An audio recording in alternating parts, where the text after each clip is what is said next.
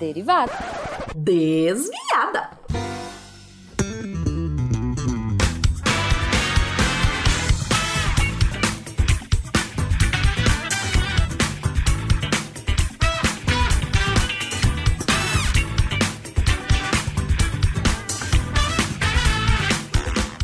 Bom horário, pessoal. Aqui é a Debbie Cabral, guardiã do portal, e atualmente a desviada responsável pela leitura de e-mails e comentários nos posts. Vamos pro SciCast! SciCast 421 Asteroides, Fernando Máfia. Nada melhor que a risada e simpatia da Debbie para melhorar o seu dia. Episódio top!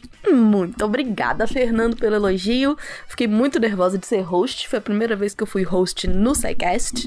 Então fiquei bem nervosa. Que bom que tive um feedback positivo. Já o Lennon Biancato Hunke coloca pra gente sobre os pontos de Lagrange, o telescópio espacial James Webb vai ficar no L2. Esperamos que seja lançado dia 31 do 10 deste ano. Fingers crossed. Sobre o tamanho do sistema solar, deem uma olhada nesse vídeo. O cara monta uma esca em escala no deserto e coloca um link para quem tiver interesse. Obrigada, Lennon. Uh, SciCast 422, a história do cinema. Mar Carvalho diz: Parabéns a todos os deviantes, mas o editor merecia um abraço virtual pela trilha maravilhosa que colocou no episódio. Tenho uma relação meio distante com a sétima arte, não gosto muito de ir ao cinema, mas isso não me impede de ver filme no escurinho do meu quarto. Vocês vão falar do Império Disney esperando a continuação dessa história. E a Jujuba linda responde: Se depender de mim, sim! Jujuba viciada em Disney. Darley Santos faz o seu resumo de sempre, indo desde o Teatro das Sombras, passando necessariamente pela fotografia, até chegar finalmente no cinema. Os filmes aceleradinhos, com as cenas ora aceleradas, se deve à não constância da velocidade de quem está manuseando a manivela do cinematógrafo, o cinema mudo ou silencioso como paradigma. Sobre a trilha sonora, os filmes eram rodados simultaneamente à execução de orquestras, festivais de música, uma trilha sonora ao vivo. Os filmes antigos tinham uma característica de curta duração. Um filme de 14 minutos era considerado longo. Tudo isso foi acontecendo para popularizar e valorizar o cinema o barateamento da produção cinematográfica, como o preço das películas, a criação de casas de exibição de filme, o crédito das pessoas envolvidas na produção dos filmes. Hoje, o corte, sequência de quadros, frames, é banal, mas na época havia dúvida se esse recurso funcionaria. A edição dos filmes de antes se tratava basicamente de tesouradas e grampeamentos das fitas com os frames. Bem interessante a ideia de que os cortes de filme se basearam no piscar de olhos. Pode não ser originalmente isso, mas parece uma teoria bem válida. Também achei, Darley. Eduardo Azevedo, saudações cinéfilos. Cinéfilos escritos como Psycasts SC, adorei, Eduardo. Que cast fantástico, como sempre. Aliás, adoro quando fazem temas de história sobre objetos, ciência, pessoa, etc, pois envolve muito mais do que uma simples linha temporal. Faz nos sentir imersos nos acontecimentos reais. São os melhores casts. E olha que adoro física e matemática. Eu vou ter que concordar com o Eduardo, viu? Eu amei esse cast. Mas devo admitir que eu vi repetidas vezes. Por quê? Puxa vida, como assim deixa de fora a história mais impressionante de todas as invenções? A história de uma invenção à frente de seu tempo? Não acredito. Definitivamente quero ouvir o cast original do diretor, sem cortes. Tenho certeza que ele não esqueceu desse momento único. Certamente foi censurado. Mas espero que aqui os olhos dos censores não alcancem. Lembro de ter visto um documentário há muitos anos, põe tempo nisso, sobre a história da fotografia e cinema, e para mim é a melhor de todas. Nos idos de 1877, a data é variada, alguns dizem 72, 77 ou mesmo 78, mas é nessa década.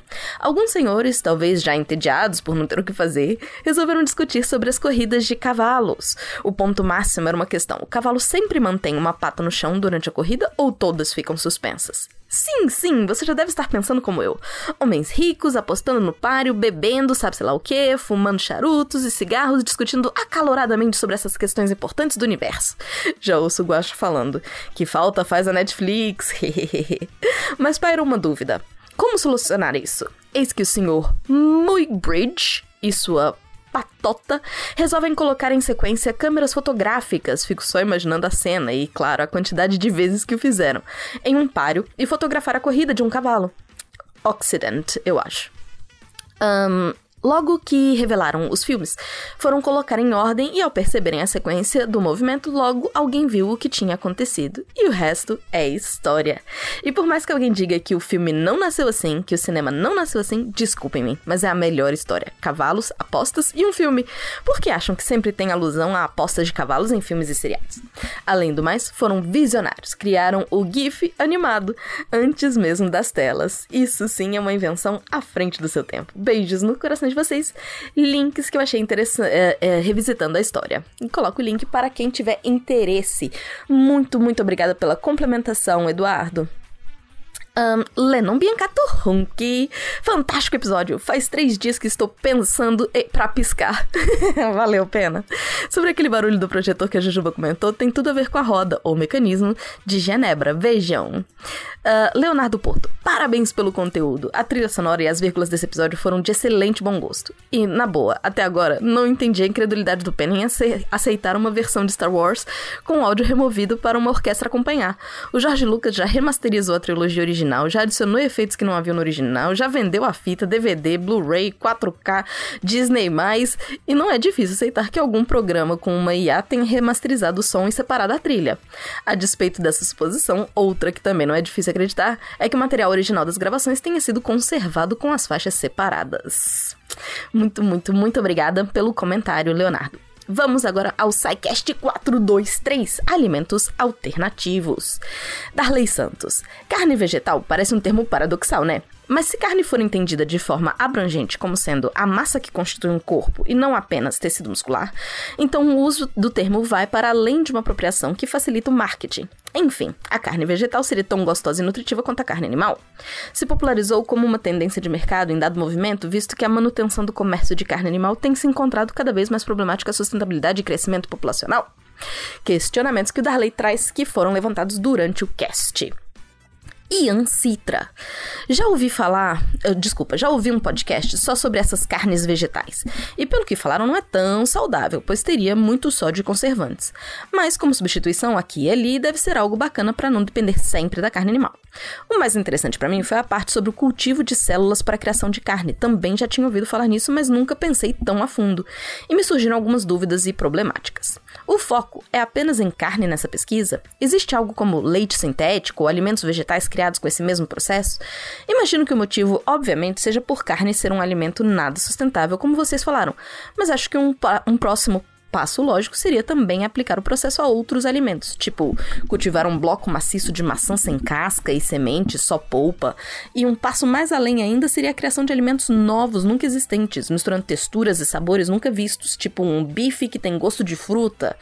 Usar pesquisa mole molecular de fósseis e arqueológicas para recriar coisas como carne de mamute, o sabor exato do pão antigo do Egito, uma fruta da época dos dinossauros e etc. Absurdos que nem imaginamos imaginamos ainda e que seriam uma revolução gastronômica e aliment na alimentação humana. Parece tudo muito promissor, apesar uh, de eu sempre imaginar que junto disso vão vir um monte de novos problemas que nem imaginamos ainda. Tipo, que aditivos vão ser colocados nesses alimentos e quem vai poder ter acesso à comida de fato? Boa, saudável e gostosa. Se isso não vai ser usado para criar uma globo de alimentos sintéticos sem a menor preocupação com sabor, aparência, apenas para alimentar uma massa de bilhões de famintos enquanto os mais ricos vão se deliciar com as inovações, do jeito que sempre foi durante a história. Uma última coisa que pensei foi: em algum momento, com certeza vai ser criado alguma carne de laboratório humana. Já posso até imaginar hambúrgueres de carne humana de laboratórios nos mercados, pois certamente teria algum mercado para isso. Legal ou não assustador. E o Matheus Lima de Melo, que participou do cast, vem responder. O Ian. Exatamente. Alguns problemas das carnes vegetais é que possuem bastante sódio e conservantes. Existem estudos comparando propriedades nutricionais hambúrgueres de origem animal e base de planta. Pelo que me lembre, apesar de possuírem mais sal e conservantes, os hambúrgueres à base de planta possuem mais fibras e nutrientes. É meio que uma balança, né? Equilibrando como Thanos gostaria. Eu sei que as pessoas da produção, as pesquisas para a produção de carne artificiais são as que lideram esse setor, talvez pelo mercado ser grande e a temática problemática. Mas sim, acredito que outras pesquisas surgirão para nossos alimentos. Essa questão que você levantou sobre o sabor é muito legal. Nisso, você está entrando no mundo dos aromas. A química orgânica adora isso, porque é possível identificar qual molécula é responsável pelo aroma. Exemplo: a molécula responsável pelo aroma de banana é o acetato de isoamila. E é bizarro. Uma vez no laboratório sintetizaram essa molécula, o laboratório todo ficou cheirando a banana. Viajando agora, penso que podem surgir no mercado misturas, tipo bolo de saquinho, para você fazer a massa do seu hambúrguer e você vai no mercado comprar essas moléculas artificiais para saborizar seu hambúrguer do jeito que você quer. Pensou? Fazer um hambúrguer com aroma e gosto de morango? Abraços. E o Ian respondeu: Ah, sim, uma referência que esperei o episódio inteiro e não veio foi a da comida de Star Trek. Lá eles têm máquinas replicadoras que imprimem barra, criam os alimentos a partir de nível molecular. Todo tipo de comida ao toque de algumas teclas. Quem sabe se não nos destruirmos algum dia no futuro distante vai ser assim. Temos comentário também do Mar Carvalho. Não gosto de comer, mas amo comida. Estranho, mas tudo bem. Esperando mais episódios sobre isso e adorei a participação da Bia. Esses alimentos alternativos não são muito para mim, mas acho que esses avanços são fantásticos e ajudam nesse debate importante. Como conseguir uma alimentação em equilíbrio com o planeta? Desenvolvimento sustentável, capitalismo verde, ecossocialismo, alguma outra coisa? Que, discu que a discussão continue. E o Matheus responde também essa. Oi! Essas são perguntas muito importantes e relevantes. Acho que é um dos grandes desafios da nossa geração. Percebemos também que a tecnologia para a produção desses alimentos está surgindo, mas como será o aceite das grandes empresas de alimentos frigoríficos, fazendeiros, de alimentos frigoríficos, fazendeiros? são questões complexas e que com certeza terá muita discussão. Abraços! Lennon Biancato Hunk. Que episódio maneiro! Eu, particularmente, tenho dificuldade em diminuir o consumo de carne, mas vou melhorar, prometo. Agora, umas perguntas. O que é uma vitamina exatamente? Como uma substância é considerada vitamina? Eu entendo superficialmente o papel dos carboidratos, dos aminoácidos, etc, etc. Mas me surgiu uma dúvida ouvindo o cast. E mais, por que essa classificação entre vitamina A, B, C? Por que tem vários tipos de B, mas só uma A ou C, por exemplo? Sei que pode parecer pergunta meio besta, mas I don't care. Fiquei curioso. Beijo no coração de soja. Leno. Ai, eu te adoro. Uh, Matheus Lima respondeu também. Oi, Lennon. Nenhuma pergunta é besta, toda pergunta é válida. Vamos lá. Vitaminas são compostos orgânicos e que, de alguma maneira evolutiva, conseguem interagir com o nosso sistema bioquímico. Muitos mecanismos ainda são complexos e não existe um consenso sobre os pesquisadores, entre os pesquisadores, sobre qual o melhor mecan o mecanismo correto. Algumas coisas são mais claras, por exemplo, a vitamina D, que você pode encontrar tudo muito detalhado, muito mesmo, nesse artigo. Ele coloca um link para o Cielo. Agora, como substância é considerada vitamina é uma pergunta que não imagino a resposta, talvez porque ela interfira no nosso metabolismo? A classificação é realizada a partir do nome científico, pelo que pesquisei. Exemplo, vitamina C vem de ascorbic acid, ácido ascórbico, que é a molécula da vitamina. Agora, sobre a vitamina B, vitamina B, na realidade são várias, porque existe um complexo de vitamina B. B1, B2, B3, blá blá blá blá. B5, B6, B7, B9, B12. Em geral, são vitaminas que coexistem nos alimentos, por isso se chama complexo de vitamina B. Espero que tenha ficado um pouco mais claro. Leonardo Porto, esse cast deu o que dizer, hein? Leonardo Porto.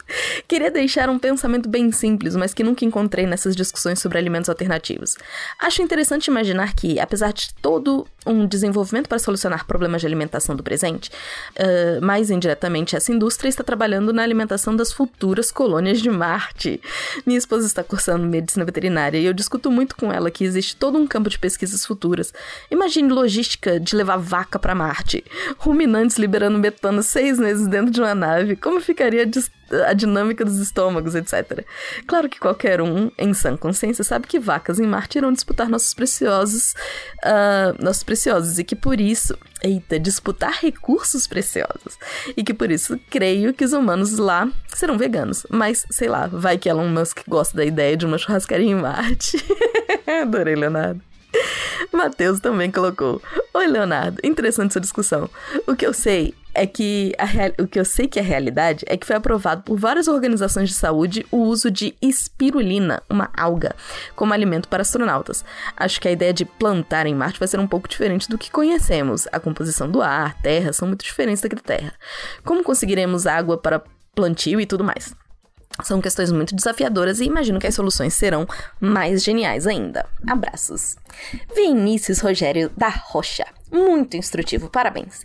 Lembrei de dois filmes: Soylent Green, em que os alimentos da população eram feitos de biscoito de pessoas mortas e somente os ricos podiam comer carnes, vegetais, etc. Demolition Man, que também se passa no futuro e as pessoas comem hambúrguer com carne de rato. Falando em alimentos alternativos, acho que valia a pena também um podcast sobre plantas alimentícias não convencionais. Punk. Eu nunca ouvi falar, Vinícius. Uh, Matheus também respondeu. Oi, Vinícius, não conheço esses filmes. Com certeza vou procurar. Uma dica também, caso queira pesquisar sobre esses alimentos alternativos no YouTube, existem TED Talks uh, famosos reagindo a esses alimentos e muita informação. Vou levar essa sugestão de podcast pra frente. Abraços! Guilherme Yuki. Oi, uma dúvida sobre veganismo e batatas chips. É verdade que a Ruffles de churrasco é vegan e é de cebola e salsa, não. Oi, Guilherme. Nossa, eu fui pesquisar sobre isso e vi que nas batatas de churrasco somente é adicionado aromatizantes, moléculas artificiais para simular o cheiro e sabor. E nas batatas de cebola e salsa existe soro de leite em sua composição. Então, se levarmos em consideração os princípios do veganismo, sua dúvida está correta, no meu ponto de vista, claro. E temos ainda a maravilhinda da Hel, que é redatora do portal, que inclusive colocou um link para ela. Aliás, achei um absurdo, Hel, você não está nesse cast, mas tudo bem. Um, a Michelle coloca: Já fazia bastante tempo que eu não ouvia algum podcast, mas a curiosidade sobre o assunto desse me fez voltar a ouvir. Muito boa discussão. Só gostaria de deixar alguns adendos. Isso não é necessariamente sobre os alimentos alternativos, mas para uso em casa mesmo sobre os chamados antinutrientes, o ácido fítico e os tatinos. Uma coisa que ajuda a diminuir o efeito deles na absorção de outros nutrientes, além do consumo de alimentos de vitamina C, como foi dito no cast, é deixar os grãos da, de, da leguminosa de molho antes do cozimento. Quanto mais tempo for deixado de molho, e se for trocando água, melhor ainda. Sobre as vitaminas, a vitamina B12, que acabou não sendo muito falado no cast, não há essa vitamina em alimentos vegetais, somente em alimentos animais. Os animais têm essa vitamina devido ao fato de comerem o vegetal direto da terra, pois quem produz B12 são as bactérias presentes nela. No caso da produção de animais que se alimentam exclusivamente de ração, essa ração acaba sendo suplementada com B12. Da mesma forma, muitos alimentos alternativos, acho que principalmente leites vegetais, também são suplementos para essa vitamina. E, independente do consumo de alimentos de origem animal ou não, é importante ficar de olho na quantidade de B12 do seu organismo, porque é uma vitamina de difícil absor absorção e mesmo quem consome carne diariamente pode ter deficiência e precisar de suplementação. Para terminar, quem quiser ler um pouco sobre carnes de laboratório, tem um texto que escrevi aqui no Deviante no ano passado. E tá o link lá, lindo. Esse texto é muito, muito, muito, muito bom. Uh, o Matheus também respondeu: Oi, adorei os comentários. Não sabia que deixar grão de molho antes do cozimento ajuda a diminuir os efeitos dos antinutrientes. Sobre a vitamina B12, realmente esses pontos são muito importantes. Na minha opinião, essa é a vitamina mais importante que devemos ter mais atenção na nossa dieta. Abraços! Vamos para o cast de nuvens 424. Temos o comentário do Guilherme Mota. Maratonando até o 140, resolvo voltar aos dias atuais e ouvir um recente. E de cara escuto um Tarek esfuziante. Quando ele se transforma? Não diga, é spoiler. Quem diria, não é mesmo? Vinícius Gomes, primeira vez que escuto o programa, gostei bastante. Vou ficar atento às próximas edições. Como curiosidade e referência aleatória, deixo um conto do escritor italiano Antonio Tubucchi, que trata sobre nefelomancia. Parabéns e abraços! Tá ali o link para quem quiser. Saulo Figueiredo, olá meus heróis! Não acreditei quando vi o título do episódio. Aqui em Brasília temos um grupo de caçadores de nuvens. Somos fascinados pela beleza do nosso céu e pelas nuvens que se formam no céu do Planalto Central. No Instagram, procurem por nuvens dupla, nuvens underline do underline Planalto. Cada dia mais fã de vocês. Guilherme Dinenbier. Oi pessoal, boa noite. Muito bom cast, parabéns. Alguns comentários de meteorologia aplicada na aviação. CB pode chegar até a 20 km de altura, então, por padrão, os aviões não passam por cima, sempre desviam para o lado. Mais precisamente 25 nms, milhas náuticas, para qualquer lado. Essa distância é suficiente para evitar o granizo, que é ejetado do centro do CB. Outra curiosidade do CB: se você observar o relâmpago da nuvem, você pode deduzir a direção de nuvem que está transitando. Se o relâmpago é vertical, do céu até o solo, o CB está vindo em sua direção. E se o relâmpago for na horizontal, o CB está em direção oposta. Aviões que não desviaram o suficiente do CB, E aí você tem dois links aqui, dois videozinhos para vocês olharem se vocês quiserem. No curso de piloto privado, o aluno é instruído em voos VR VFR, não sendo permitido voar dentro ou acima de nuvens. Então, observar geometria da parte inferior da nuvem pode indicar se o ar ali é turbulento ou calmo. A base da nuvem também limita a operação do voo visual, já que não é permitido voar sem se a altitude da base da nuvem for inferior a 1.500 pés. E sobre a manipulação das nuvens, fazer chover, em Friburgo, Santa Catarina, são cultivadas maçãs como uma das maiores fontes de renda para a região. Na temporada mais fria, com mais propensão à formação de geada, grandes produtores disparam foguetes com esses compostos orgânicos para estimular a nucleação e precipitar durante o dia, evitando assim a formação de geadas durante a noite. Que incrível! Mar Carvalho. Se um dia conseguirmos controlar onde e quando vai chover, a discussão sobre o direito pela nuvem vai ser grande. Imagino que uma coisa parecida com a disputa do Rio Nilo. Boa sorte para quem for legislar isso. Igor Danilo. Sempre que levantam a bola para uma referência a One Piece, eu fico esperando o Guacha cortar e nunca decepciona. Vitor Rogério da Rocha, ótimo episódio, parabéns a todos. Eu sou um fã de nuvens. Fiz mestrado com interação entre nuvens e aerosóis e agora doutorado com nuvens também. Então sempre fico empolgado com o tema. Fiquei interessado no que o Werther falou sobre acompanhar balões radiosonda. Como consigo mais informações? Vou pedir pro Werther te responder, Vinícius no Spin de Notícia. A gente teve vários comentários da Mar Carvalho. Não vou ler todos, Mar, mas vamos lá para alguns. Quais os objetivos da missão Perseverance, o Spin 1203 da Camila Esperança. Mar Carvalho. Ouvi vocês falarem dessas missões, me fez querer saber mais. Entrei no site da NASA pela primeira vez. Demorei para entrar porque achei que não ia entender nada, mas é bem intuitivo e divertido. Gratia, deviantes.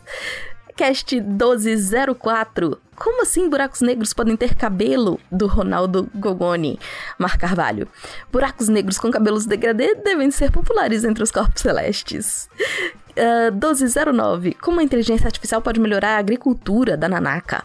Mar Carvalho, se o 5G vai dominar nossas mentes e vacinas mudam nosso DNA, o que vão dizer de IA na agricultura?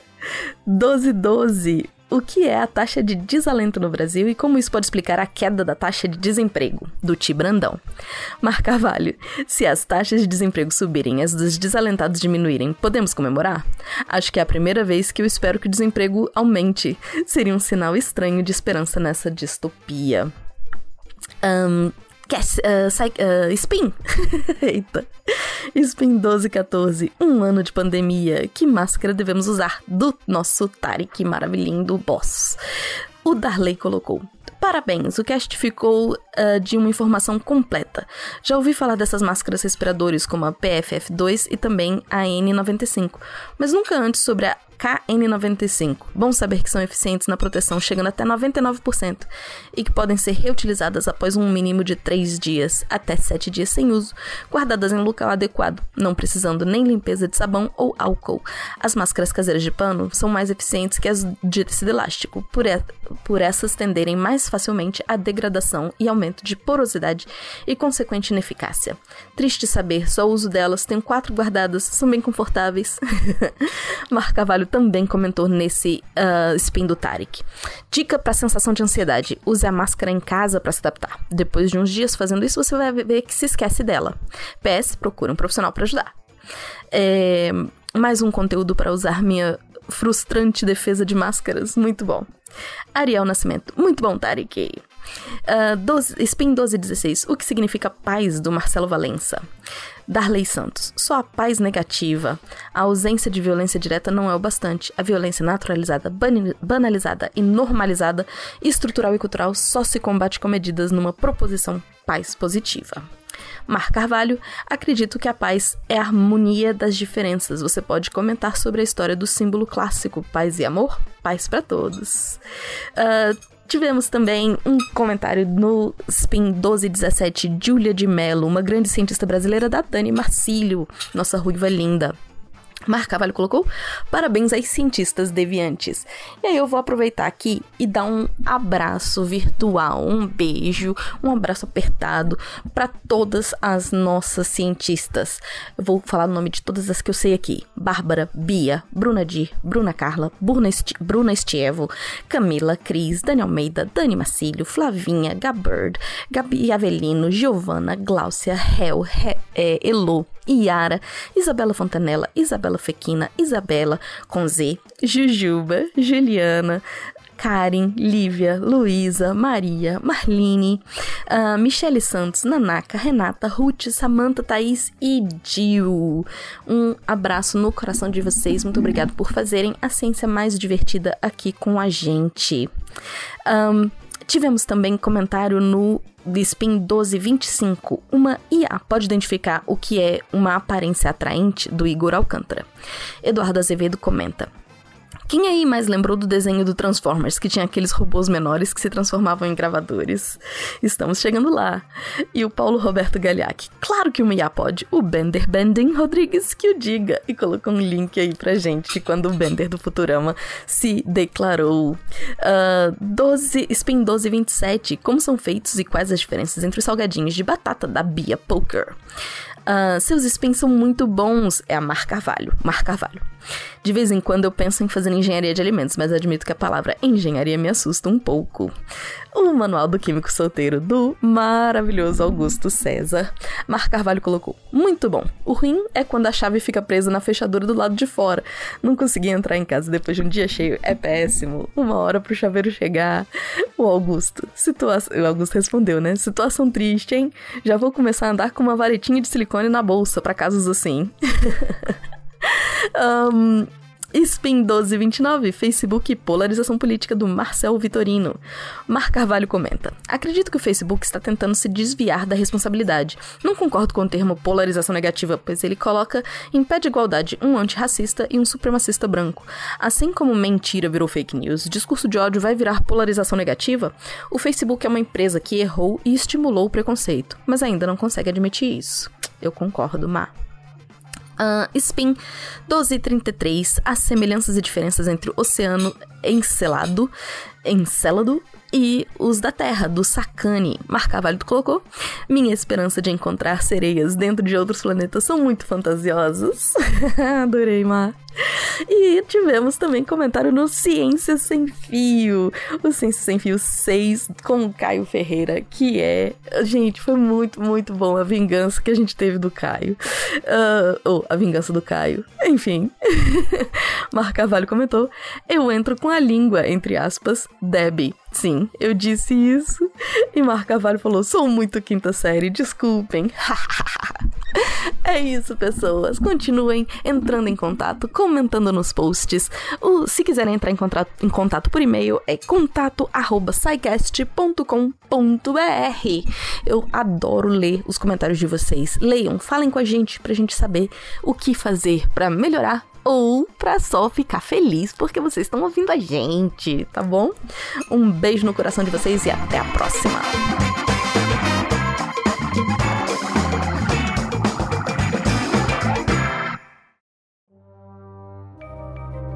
Este programa foi produzido por Mentes Deviantes. deviante.com.br